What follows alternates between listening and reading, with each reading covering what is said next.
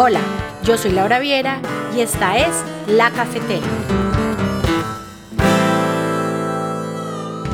Bienvenidos.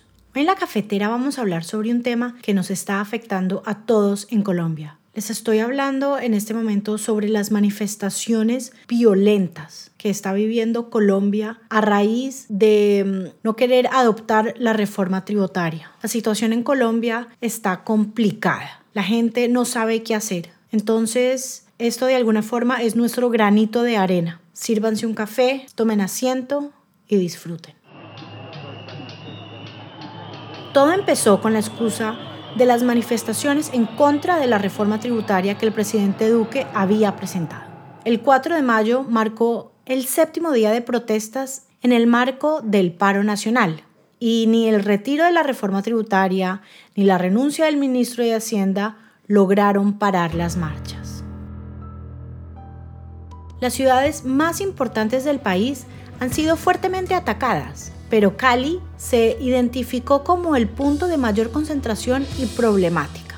En Cali se llevaron a cabo incendios de buses de transporte público, saqueos, se bloquearon las calles, se destruyeron bancos, oficinas y locales comerciales. Asimismo, un grupo de indígenas de la región derribaron la estatua del fundador de la ciudad, el español Sebastián de Belalcázar. Las autoridades ordenaron el despliegue de la policía y el ejército y decretaron un toque de queda. Los destrozos en la capital del valle han sido terribles. Se estima que al menos a 15 millones asciende el costo de los daños de la infraestructura y bienes públicos que han sido vandalizados durante los últimos días en la ciudad. Según el informe preliminar de la Policía Metropolitana, hasta el 4 de mayo en la ciudad se había afectado un monumento y se habían derribado siete cámaras de fotomultas. A esto se le suman los 49 buses y 48 estaciones del mío vandalizados, 21 sedes de banco, 5 edificaciones de entidades gubernamentales y más de 11 ambulancias y un camión de bomberos. Esto hasta el 4 de mayo, les repito. ¿Cómo se han vivido las manifestaciones? Eh, han sido manifestaciones con un buen comienzo en todas las ciudades, arengas, manifestaciones artísticas y marcha pacífica. Sin embargo, al haber infiltración por parte de combos y bandas delincuenciales auspiciadas por el gobierno, sumado a las fuerzas militares y algunos desadaptados, se desatan los actos vandálicos que no son el fin de la protesta. Ha recrudecido las marchas y ha servido de comidilla para los medios de comunicación del gobierno para desinformar al resto de colombianos y al mundo? Primero, pues se genera demasiado pánico, pánico de pronto mal infundido, pero eh, de cierta manera, pues es una, una forma en la que escuchen, pero también no se detienen a pensar de que todos esos semáforos, todas las señales de tránsito, todo lo que pertenezca al gobierno no lo van a terminar cobrando nosotros en los impuestos. Me pongo de pronto en la situación de mamá de, de pensar de la angustia de que mi hijo está allá y me lo devuelvan muerto es algo, algo abrumador. Yo amo la policía y el ejército, pero he sido también testigo de arbitrariedades y pues no, no podemos ser ciegos a eso. De manera, pues digamos que pacífica al inicio, pero se han presentado pues unos disturbios, unas cosas al final que al final de los días que no, no, es, no es muy, muy bueno.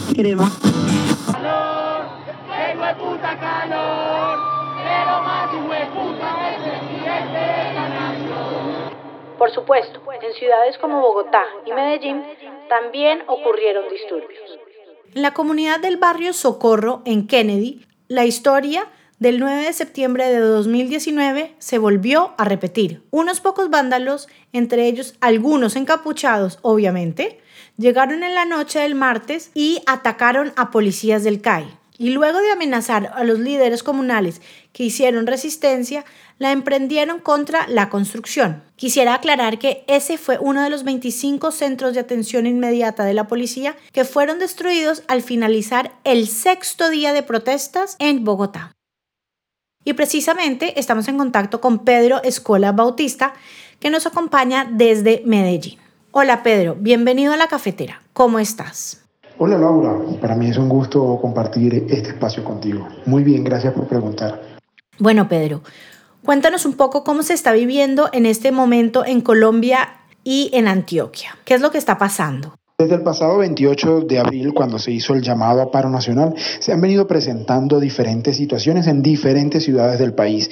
En Barranquilla se han atacado eh, centros comerciales, entidades bancarias, se han destruido estatuas de próceres, han destruido plazas, han destruido la fachada una parte de la fachada del Palacio de Justicia en Bogotá y eh, así sucesivamente ha ocurrido en muchas de las ciudades. Específicamente en Medellín no había sucedido ningún inconveniente como los que te acabo de mencionar. Sin embargo, el día de ayer, en horas de la noche, la protesta se tornó un poco más violenta y se empezó a atacar el sistema de transporte masivo de Medellín, lo que corresponde al metro. Pedro, ¿qué está pidiendo la gente? Una de las cosas que estaba pidiendo el ciudadano común era eh, el retiro definitivo del estudio en el Congreso de esta reforma tributaria para que no fuera aprobada.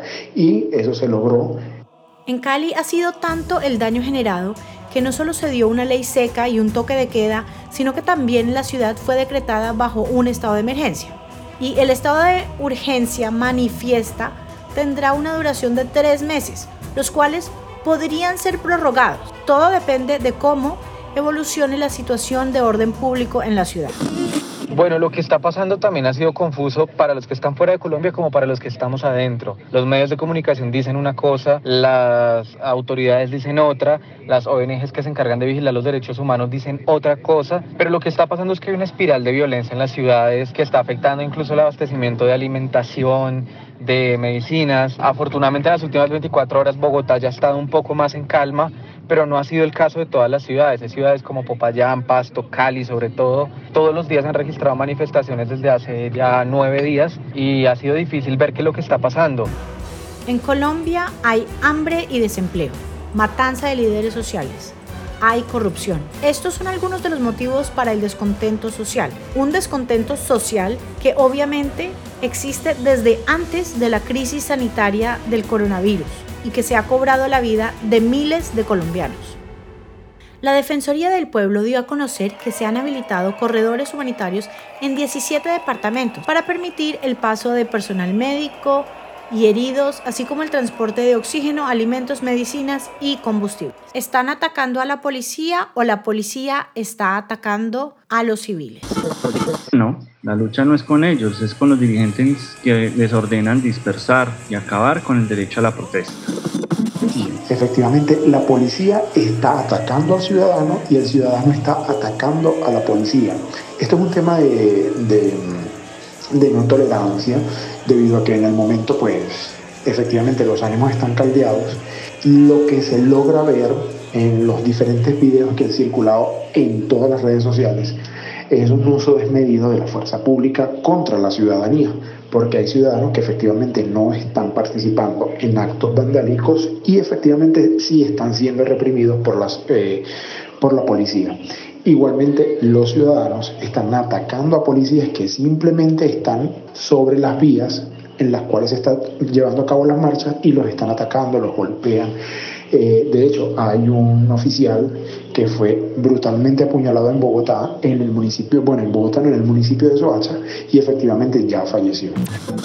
Sí, porque se han visto un poco de atropellos, sobre todo de la fuerza pública, hacia los ciudadanos. Se han sobrepasado en fuerza y pues digamos que la comunidad internacional también vela para que el gobierno, en este caso el de Duque, pues haga una verificación y como esté pendiente de las cosas. Lo que sí es claro es que la protesta en contra del gobierno pierde legitimidad cuando deja de ser pacífica y se vuelve violenta. No nos podemos dejar confundir ni perder de vista el objetivo. Bajo ningún punto, la agenda de diálogo y acciones puede ser dictada por los violentos. Así nunca solucionaremos esto. A ustedes, muchas gracias por acompañarnos el día de hoy. Y saben que si les gustó este podcast, pueden compartirlo con sus amigos o familiares y en las redes sociales. Además, pueden escribirnos un correo electrónico con sus preguntas o temas que les gustaría proponer a la cafetera.solques.com. Nos escuchamos en una próxima oportunidad. La cafetera hoy se hizo posible gracias a la investigación periodística y guion de Laura Viera Abadía, a la musicalización original y producción de Enrique Chamas Turk y al apoyo de El Encanto Plaza. Gracias por escucharnos.